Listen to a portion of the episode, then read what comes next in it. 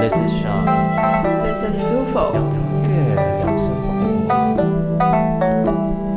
不要去，先不要。喂，都你现是怎样？在收听的是哎，我们是小艺人啦。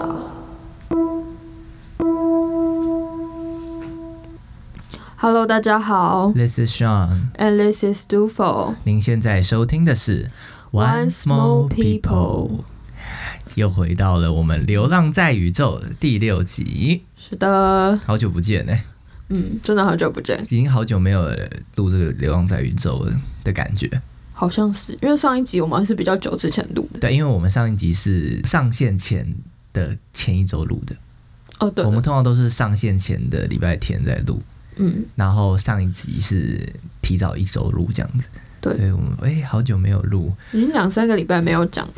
就是《流浪在宇宙》内容。对，那今天我们想要聊的是，就是有关学音乐这件事情。其实这件事情是因为上周末吧，对，是上周末。嗯，上周末。嗯，上周末的时候，Sean 就是我自称 Sean 好奇怪，就是我回国中音乐班，然后去当他们国小升国中的监视人员。对，就是老师找学姐，就是我们超音波旅行社第一集的嘉宾那个学姐，老师找她，她也找我，我们两个就一起回去当监视人员。那其实我去过那场考试之后，感触蛮多的。一来是因为其实我已经很久很久没有回到就是以前音乐班的那个生活环境，即便说上高中之后，我还是有回去，就是看老师啊之类。但是其实对于当时的一些怎么讲生活情境，其实已经有点淡忘掉了。每次回去都只有看老师、看同学。但是当时在那边生活的一些嗯内容嘛，特别是跟音乐有关的东西，其实我都有点忘记了。但这次回去就是深深的有感，因为毕竟就是在考场里面看了这么这么多的学弟妹在考试，就得多少还蛮多感触的。对啊，嗯，会想到很多很多以前的事情了。对啊，所以我们这一集就会想要来聊，就是有关要不要让小孩学音乐这件事。其实学音乐也是分蛮多种的，就是蛮多种不一样的学音乐方法。对啊，像我是算是学古典音乐出身的，嗯，那 Dufo 的话比较不一样，是学打击出身的嘛。你要不要先来跟大家略讲一下？我的学习历程嘛，嗯，对，我自己是从国小开始是就是在音乐班里面长大的。当然，在音乐班之前，就是有在外面的就雅马哈上课，然后就是去考音乐班，之后就在音乐班的世界里面打滚了，从国小到国中。对，那就是音乐班这个制度就是要考试嘛，然后、呃，所以在这个环境里面可以受到比较完整的古典音乐教育，因为呃，它就是有点像是有考试，所以会督促你，就有点像你在外面，在普通班也是会有考试啊这种东西，去嗯。定级检查你有没有进步。嗯。然后在那个环境之下，因为其实还蛮多，就是会让孩子在古典音乐里面精进的家长会把孩子送到音乐班里面去的，所以就会让音乐班里面的呃整体的竞争环境是相对比较好的，就是大家能力是好好高的。其实学习也是比较全面。对啊，就是会有比较有体制的去学东西。就我们不只是学主修、副修，然后还有什么市场听写、乐理啊之类的音乐欣赏，他会带我们去要去了解音乐历史，比如说古典音乐一再会一直一直学到就是什么巴洛克时期啊、古典时期、浪漫时期啊，然后一直到现代音乐等等等等等，这些东西都是一直一直一直在学的，都是一样的东西，然后一直在学，一直在学，因为这些东西很重要。对，然后这大概就是我在音乐班的历程吧。嗯，嗯，那你的杜峰？其实我自己的话，我好像也是从小时候，然后我妈妈送我去音乐教室。嗯，对可是我好像中间换了蛮多个不同乐器学，因为我就是本身太躁动。那你学过什么啊？我好像学过有几个我忘记了，反正我记得我第一个学的是钢琴，哇哦，然后我学了三个礼拜吧。也太短了吧？三个礼拜是不是蛮搞笑的？就是我，因为我觉得要坐在那边太久，然后我就是一个超级没有耐心的小孩。呃，对，所以后来好像才两三个礼拜，我就跟我妈妈说不想学了。真的任性。然后我妈就。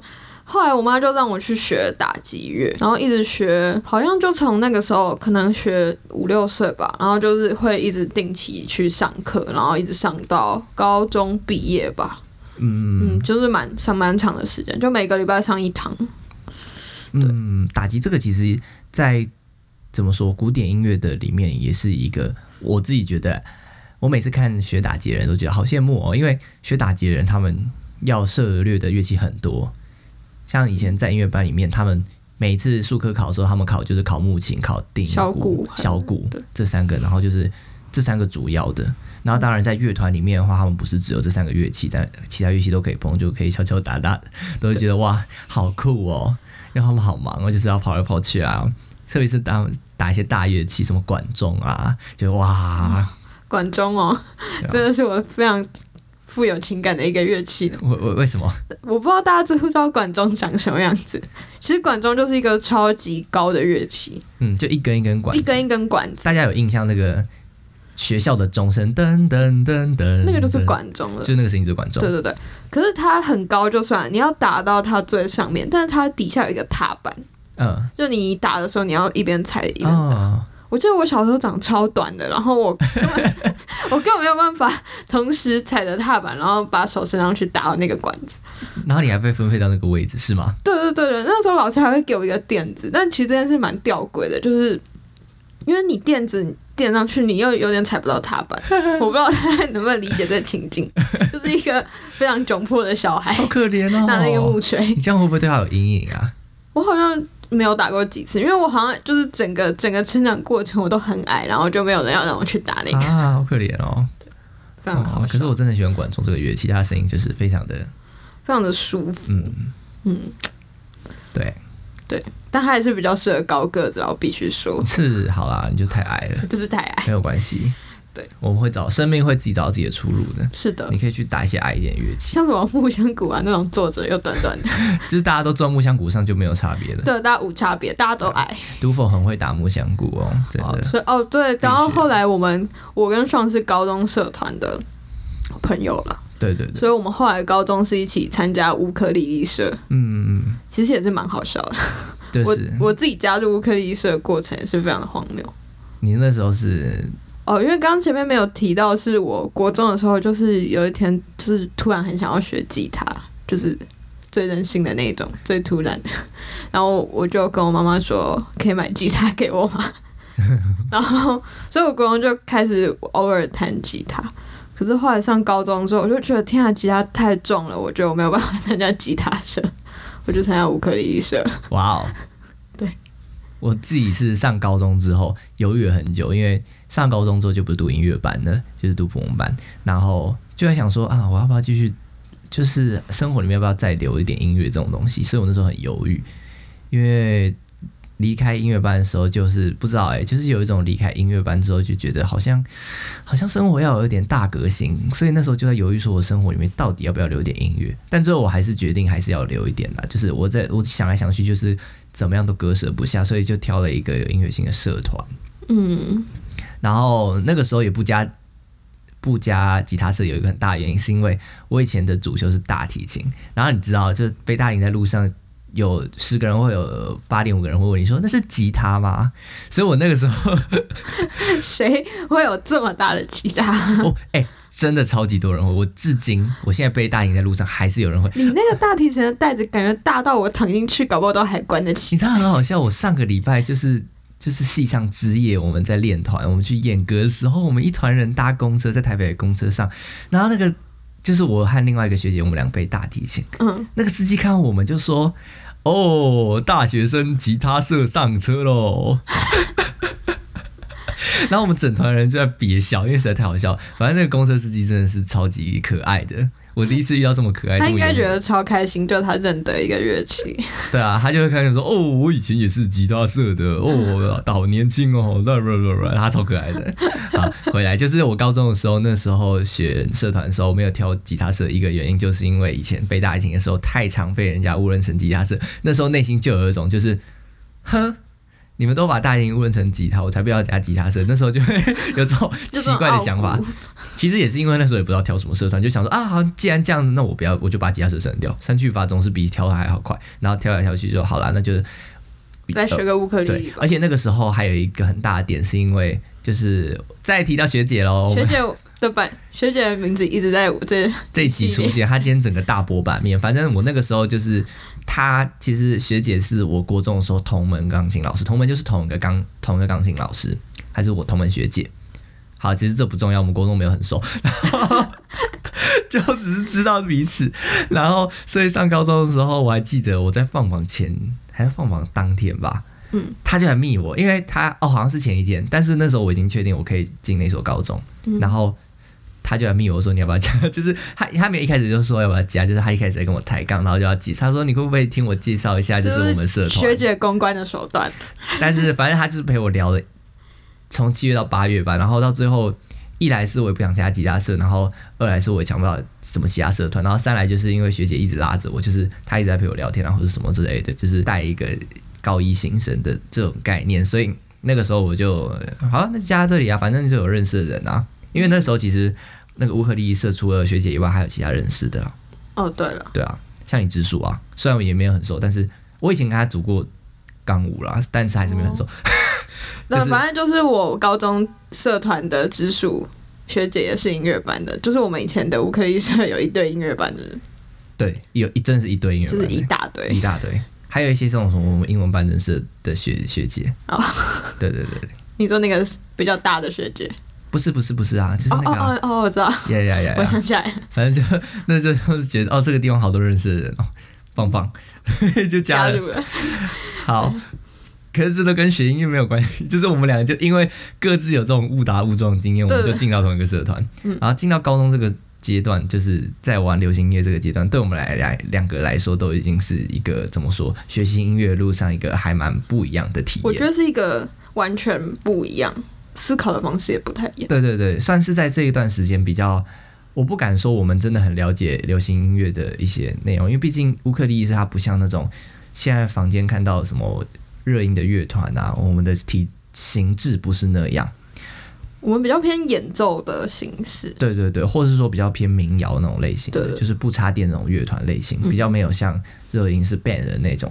然后会效果器啊什么的。对对对我们不是这样子进行。所以我自己是觉得那段时间就是一个初步的了解一个流行音乐的文化和产业和思考的逻辑。逻辑的，对，对我而言，那个时候的收获还蛮不一样的，跟因为整个思考逻辑跟过去在音乐班的那种古典音乐的思考逻辑是完全相异的。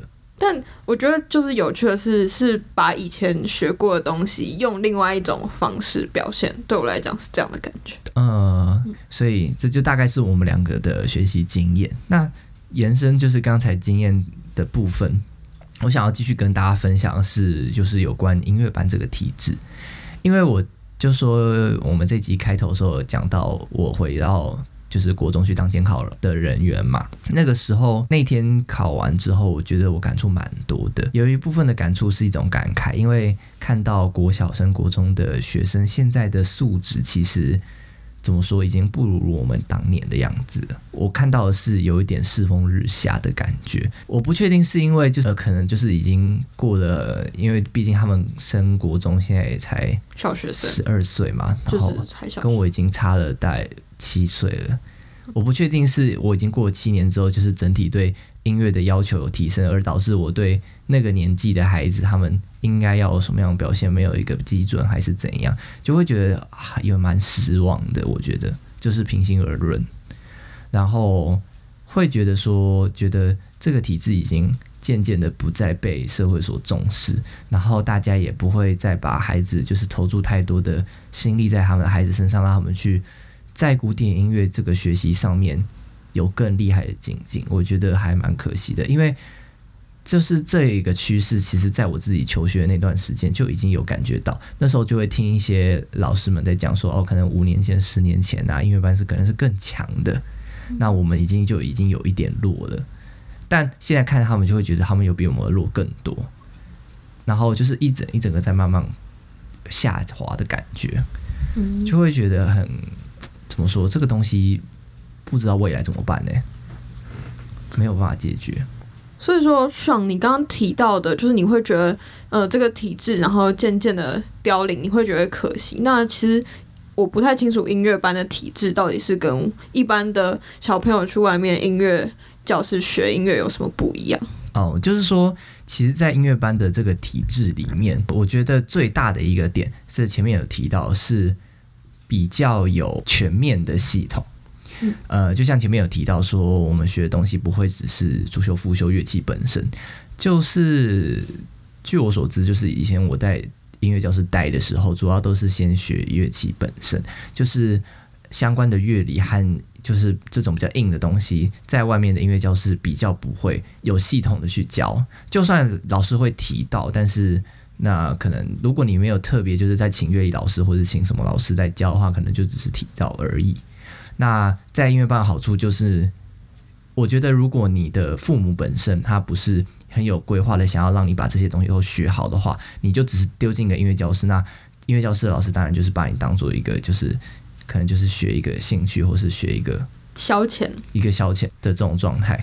总归来说，它其实就是可以把你的基本功打得更好。嗯嗯嗯，因为像乐理啊、听写、视唱听写那些，就是每个礼拜都有课。然后又要考试，又要小考、大考什么之类的。而且其实更扎实的练习，其实就会对能力的成长是会有比较显著的影响。对对对对对，就像运动员他们，就是这种国手，他们从从小培养嘛，那就是有教练有系统的一一步一步，然后把他们培养起来这种感觉。所以我们受到的教育当然就是相对比较完整，然后可以培养出来素质也是会比较好。嗯，对对对，这是理想状态。当然还有一些现实层面的，会跟理想有落差。就是一来可能学生素质有越来越差，然后家长心态没有像过去那么积极，学校老师可能也已经没有像以前十几二十年前这么的有当年的那种热忱，或是当年的那种水准之类的。嗯，这些都会影响。嗯，但这个体制本身，我觉得是可以培养出一群还蛮有实力的人。嗯，对。那这是关于音乐班的。嗯，因为我自己的话，就是在音乐教室，其实就是比较像大家可能听过认定的那种，打把音乐当成学兴趣的那一种地方。嗯嗯嗯。所以就是一路过来，就是就像你刚刚说的，就是比较注重在可能乐器本身怎么演奏，或者怎么怎么去，可能你看到一张谱，然后你怎么去把它。演出来，或者是怎么合奏，但其实对乐理，像听写那些，或者是一些和弦进行啊，一些调性的那种是比较少。对对对对对，就几乎没有。我记得我我妈妈以前有带我去学过，但是就是年代久远，已经已经把这些知识还给那个老师了。而且就是其实，在这种外面的音乐教室学习的话，它不像在学校考，像音乐班，就是我觉得它有个很大的点就是考试。嗯因为在音乐班，你就是会考试啊，会考试哪有学生不读的？就算你不读，你就是你还是会有那个压力在的。因为大家都在认真读，你也不太可能不。其实说穿了，就是多半小孩如果你是那种外面那种乐器，就是就是在外面学音乐教室学的话，那老师没有考试，你怎么会？就是就而且其实那些知识就是其实蛮枯燥的。对对对对，就它很像很像是什么数学啊什么，就它有一套自己的逻辑在。嗯，对，所以它其实。就是没有那个压力在，你就对，就是没有压力逼的时候。虽然你可能去外面，然后去那些音乐教室，老师会教你，但是其实你光是听他讲，然后到你自己学会，或者是能灵活运用，其实这是有一段距离的，就是是需要很多的练习。对对对。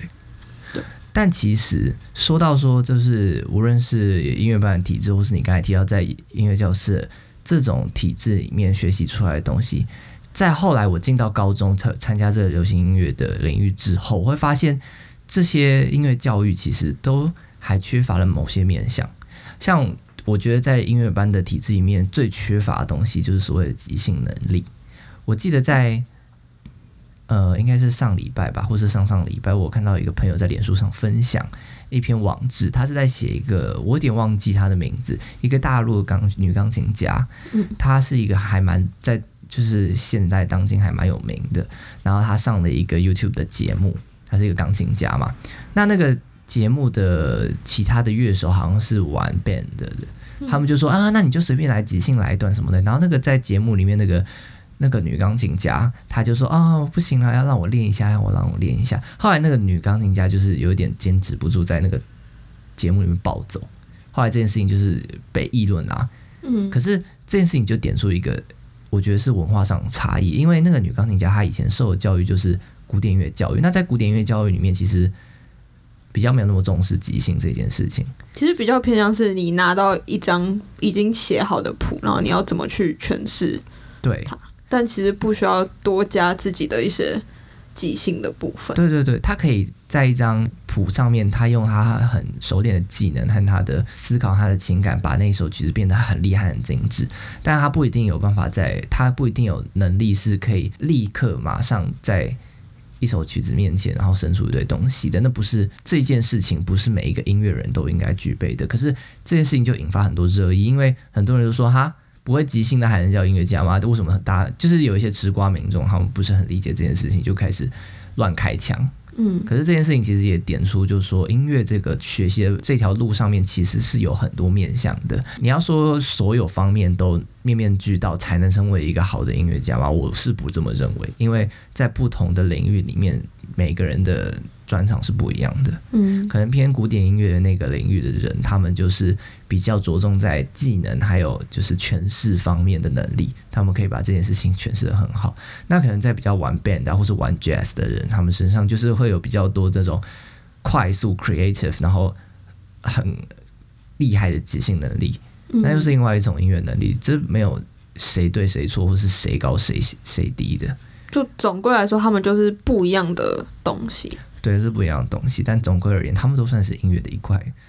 那就说到这两种学习体制，其实特别是在讲音乐班啦，音乐班就是我觉得，还呃，我过去没有受到很完整的即兴或是什么样子的这这类方面的学习。